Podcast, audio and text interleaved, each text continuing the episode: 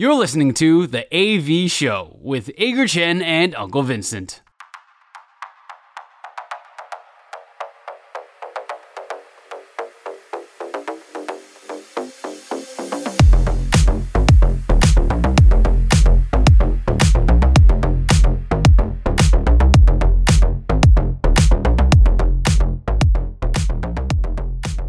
这期节目邀请到的就是前资深的体育记者，也是前体育主播的余胜律，胜律哥一起来跟我们聊一下关于 MLB 的季后赛，还有旅美球员跟本土球员的一些消息哦。欢迎胜律哥。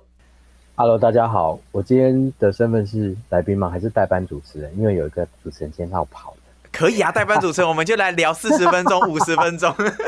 真的吗？有一个来宾在美国吗？那哎不不，有一个主持人在美国吗？对对，我准备把他干掉。好了，我们这期节目还是要跟胜率哥来聊一下这个 MLB 美国职棒大联盟的季后赛。现在目前季后赛进行到现在这个阶段，在美联这一边就是剩下洋基，然后还有太空人嘛，准备来进行美联冠军赛。那在国联冠军赛这一边呢，则是费城人，另外还有就是击败道奇队的教士队嘛。目前在我们录音的现在，也正在进行国联冠军赛的第一场比赛。先问一下胜率哥，自己有特别喜欢支持的球队？对吗？我支持的球队是大都会队。哦，您说在那个外卡外卡赛被教士队给处理掉的大都会队？对对对对对对对。啊，OK，那其实真的蛮意外的，在大都会这一边拥有这个那么多巨头，结果竟然被教士队给解决掉。可是我不怎么意外。哎，真的吗？为什么？是因为对勇士的系列赛有点像 Scherzer、DeGrom 有点崩掉之后，你就不意外了吗？嗯、呃，我这个东西有点有点呃。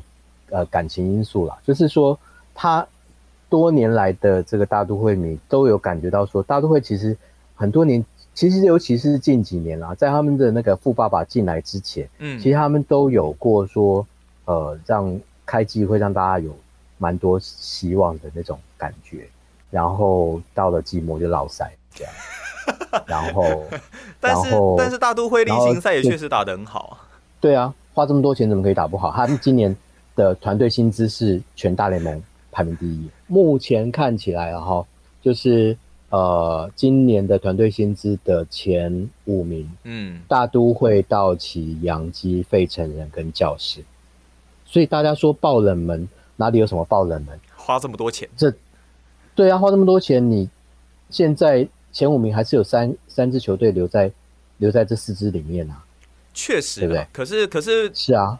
可是大家会说爆冷门的原因，我猜是因为，因为像比方说道奇队，是因为是因为战绩啦，是因为战绩。我觉得除了战绩之外，因为你看像道奇队，他虽然也是一样花钱，可是我觉得他们团队带给大家的认同感，嗯、对于道奇的认同感好像比较不太一样，就是跟教室这种，你就突然狂抓明星过来这种爆大团这种感觉，本质上好像还是不太一样，对不对？可是道奇这几年就是，当然我我我非常认同他们，其实这几年农场其实。做的很好，就是跟他们的、嗯、跟他们的那个呃，从光芒挖过来的那一位，目前担任那个棒球事务总裁的，嗯，对。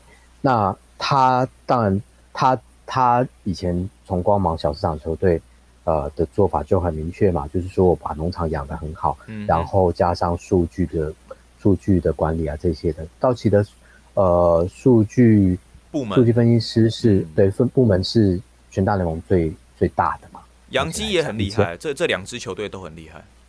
对，可是道奇其实算是最完整。嗯，好，他当然数据过去我们比较熟悉是太空人队，他们比较早开始做嘛。可是这几年道奇其实在这一块，他们其实做的呃就是规模更大了，所以他们其实在各方面这些所谓现现代啊现当当代现代棒球的这个呃的这个思维里面，他们。把所有这些该做的事情都做得很好，然后那收集大咖，然后团队薪资这些事情，他们其实基本上能做的、该做的都做的算很完美。嗯，对啊，这是大家所谓认同他们的原因。那他们这些事情当然也反映在他们今年的一百一十一胜上面。对对，可是说实在的，季后赛其实蛮残酷的。就是你看过去这些年，从二零一五年后后半呃季末吧，那个呃 Dave Roberts。嗯，呃，接总教练以来，那他们年年都进季后赛，他们其实连续十年都进季后赛嘛，对不对？嗯、那所以就是这些的确他们都把这些东西做得很好了，但是你会发现他的，他这这十年他三次的国联冠军，然后一次的世界大赛冠军，一次世界大赛冠军，你知道是什么时候吗？哎，几年那时候？最近的二二零一九还是二零二二零二零二零？对，二零的时候。可是可是你们记得二零二零发生什么事情吗？球季缩水，缩水球季嘛，六十六十场。然后呃，那一年是因为疫情，哦对，疫情疫情的关系。对，在道奇队这一边，不管是高层还是教练团，有必要做跟动吗？我我的感觉是说，呃，如果他不够好的话，他这十年他没有办法呃把球队一直带到带到呃这样的程度。其实这十年里面，他只有只有呃呃不是呃他不是当十年嘛，就是呃他二零零五年之后，到七月只有一次。在国联西区是第二名的，就巨人突然跑起来的那一年，嗯，呃，所以表示说他他的成绩，而且他拿百胜也拿了呃蛮多场的，但重点重点是，嗯，季后赛其实是另外另外一件事情，OK，一直都是另外一件事情。那其实例行赛是可以参考，绝对可以参考，表示说，哎，今年他有哪一些可用之兵，然后他的他的整个的。球队的节奏，你怎么去安排你的人手在一场比赛当中？那个那个东西是很清楚的。棒球其实是这样的，就是说你你的你的先发轮值，你的打线，然后这些。但问题是季后赛就是有时候会出现一些奇奇怪怪的状况，临场的差异。比如说，对对对，比如说。有只鹅还是鸭子飞进球场啊，什么之类的，或是重重危机啊，什么东西的 啊？对对对对对。那在剩下的这几支球队里面呢、啊，胜利哥，你有觉得最看好哪一支球队吗？如果以现在来讲，说实在的，就是我比较比较比较支持那种没有拿过的那样的球队啊。费城，费城拿过，他拿过，但是就是这几年比较不被看好这样子。是教士队从来没有拿过。但教士队声势好浩大，所以你要支持纹身大叔现在很不爽的教士队。说实在，谁打赢他们都会不爽，好吗？对不对？最后有个问题，其实蛮想要问一下胜率哥的，就是说，嗯、呃，棒球啊，一直以来，当然不管是大联盟还是说亚洲棒球好了，可能大家都会觉得这个节奏啊比较冗长，比较慢一点点。九局跟七局的棒球比赛，嗯，因为像像 U 二三也是打七局这样子嘛，大家会觉得哎，欸，所有人都不习惯。对，但但 有有我我有看到，包括我们家小学生小孩，然后包括我太太，我说哎，七局打完了，哎，结束了，很快。第八局为什么？第八局为什么是延长赛？我们对那个委员在场就是说，哎，为什么第八局是延长赛？他、啊、不是还在打吗？就就大家会觉得节奏节奏变得很快，然后好像比赛很快就会结束，甚至也有人开玩笑说，这对中华队来讲是一个福音呐、啊，因为这牛棚比较不会炸掉。胜利哥会喜欢看七局的棒球还是九局的棒球？我们撇开传统印象好了。可是还是九局哎，你还是喜欢九局？没有办法。嗯，对，就是七局，呃，就是感觉还没完。确实是这样，没错，真的是这样子，没错。因为连我自己也是还蛮不习惯的，就觉得哎。好像你打到五局，打到六局，在以前就觉得中断战，现在就觉得哇，你这个时候如果再不拿分，真的不行，整个战术要改变。我当然能够理解，就是呃，现在因为棒，因为太有太多各式不一样的娱乐，他、嗯、会他会去去，对于年轻人来讲，他会去盖过盖过这些传统的运动赛事啊，这些这些、嗯、这些的部分。那有改变，那各种方式的改变，那当然时间。的确是棒球原本最大的一个呃杀杀伤力啊，就是对于年轻人来说，他们没有办法，就是年轻人屁股都长刺，所以没办法好好坐在椅子上，不管是电视机前或者是在在现场，有点难。那我相信这些年，呃，国内外的职棒也用了各种的方式，好，就是你坐你椅子上坐不住，我就呃整个球场周边的一些活动啊什么这些来，可是就是到后来就是。呃，那些都还是附加，你本质还是在球赛，嗯，最终本质还是球赛。好，我不知道台湾是不是这样，就是棒球是那个啦啦队附属，没啦。其实，其实说实在，说实在，就是呃，这个也会也会最终还是会回到棒球本比赛了，比赛就算是台湾，虽、嗯、然台湾这几年的的状况，就是呃，那是一个刺激。其实我觉得还蛮肯定，嗯、台湾职棒这几年。在做这些行销啊，呃，周边行销的这件事情，嗯，其实非常的有趣，而且非常的呃特别，嗯、就是比较起来算是非常的，行销团队非常非常认真、非常努力，然后去做的这件事情，的确把的确把球迷带回球场，嗯、这个是非常非常重要的一件事情，把球迷带回球球场，这也是为什么大联盟或者是说国际棒总他们要在时间上做这些做这些的改变。嗯、那需要时间适应，因为棒球毕竟是一个超过了百年的运动。那虽然它的一些规则制度一直在做一些改变，做一些修正，但是说实在九局跟七局这件事情，其实是就就像很多年前我们对于那个延长赛的那个突破僵局，呃，突破僵局的制度会不习惯，嗯、那现在也想办法习惯，嗯、那。不知道，好像也没 就是一直棒球其实一直是在演变的啦。那可能慢慢的会改善它的一些缺点，但是势必。也是需要时间去做适应哦。刚刚虽然说是最后一个问题啦，可是我又想到，又又在想到一个问题，是讲到 U 二三呐。其实我们这次 U 二三的组成，当然有本土的球员，嗯、那但是呢，也有为数不少的旅外的球员，嗯、像陈胜平啊，或者像你看像庄臣啊这些球员，他都是从国外回来这样子。之前跟文生大叔讨论过一个问题，嗯、想要来问一下胜律哥，就是说，呃，在中华队的这个国家队的组成上面，我们势必会有本土跟旅外。那但是在旅外，他们所接触到的训练、接触到的比赛，跟本土一定是不太一样的。你觉得这两边会需要去花很多时间去做这样子的一个磨合吗？尤其是像明年经典赛，我们当然也有询问像台裔的球员 Corbin Carroll，他就离我们当然更遥远。那如果加入到中华队，会不会磨合上面有哪一些可能比较大的问题？因为呃，胜律哥也跟一些旅外球员有相处过嘛，你觉得会有这一方面的问题吗？嗯、这样讲好了，棒球其实是一个团队的运动啊，的确就是说不熟悉，然后彼此不太熟悉一些习惯啊、打法、啊、这些部分，嗯、的确需要花时间。那经典赛，我们如果讲远一点，经典赛如果我们要征招呃台裔的这些美国在大在大联盟的选手。嗯好，是大联盟或小联盟的选手，呃，回来就是他们不是真正台湾出生，只是台裔，好、嗯，有台湾血统这样子的一个状况。那呃，的确这个部分会是一个问号。OK，好，我不敢说加不加分，它是一个问号，因为没有这样试过，所以不知道。好、嗯，因为文化是真的完全不一样，因为他们从来没有在台湾成长，可能也不太会讲中文，不会不会讲中文这样子。这倒还好，哦，这个还好。OK，我倒觉得这个，嗯、我觉得这个没就就跟你在。职棒也跟杨绛相处，OK，差不多，嗯、这个倒还好。嗯、可是就是说，呃，那你穿上这件球衣的那个认同彼此的那个熟悉度，嗯、到底要花多少时间？嗯、他的确是问号，我不敢说是负面啊、呃，我不能说是负面，他也不见得是负面，他很可能是正面，他、嗯、很可能是正面。但是就是说，它是一个没有发生过的事情，所以这件事情我我我我不敢说会是什么问号比较大，因为不知道啊。对，大家都是，其实大家都是。其实你、你、你，日本跟韩国他们要做这件事情的时候，的确也是。我相信日本的冲击搞不好更大，因为文化上的差异可能就大一点。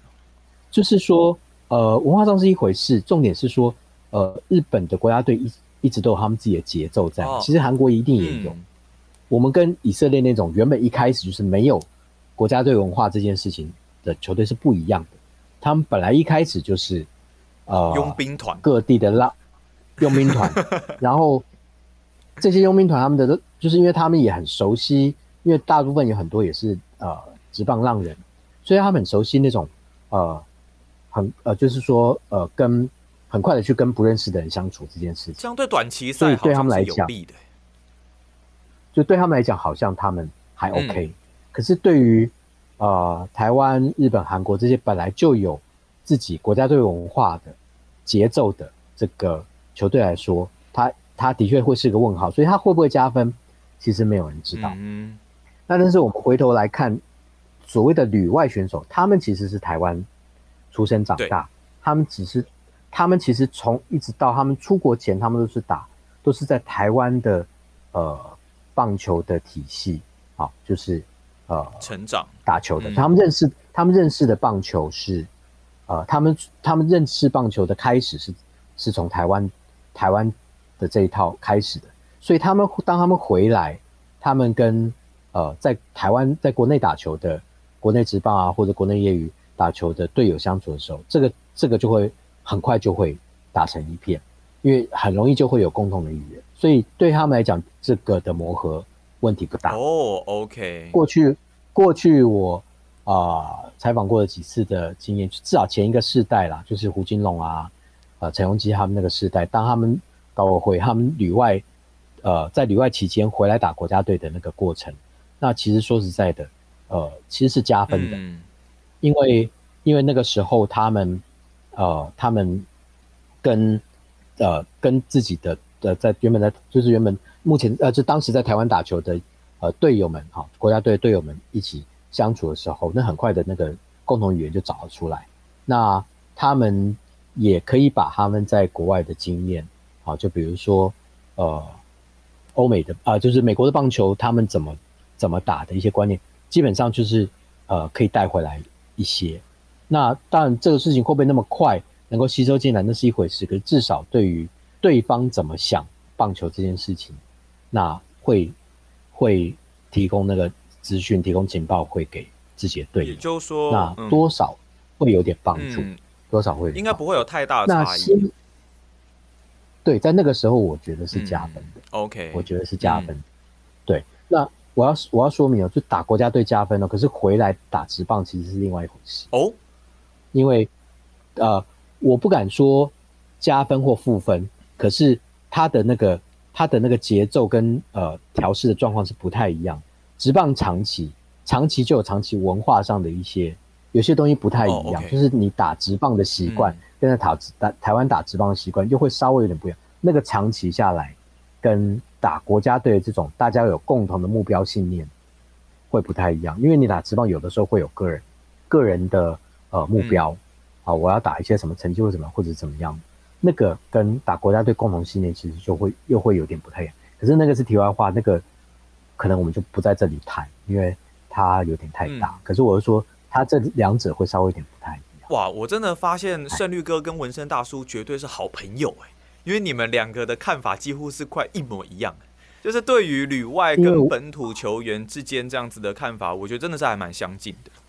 呃，可能正好我们接触的对象就是时间点都类似，所以我要说，新的一代的旅外选手是不是跟我们看到的胡金龙啊、陈鏞基他们这一代的，呃，他们在国家队或他们回来。呃，台台湾在职棒，呃，遇到的一些呃状况啊，会不会不太一样？嗯、所以我我我我也不知，我我就没有那么确定，因为新的一代的年轻人跟这一代跟前一代还是会有一点点不太一样。嗯、那我目前啦，我我我只能说，老实讲，因为我我我我向来是觉得说，如果我不在现场，我不好去。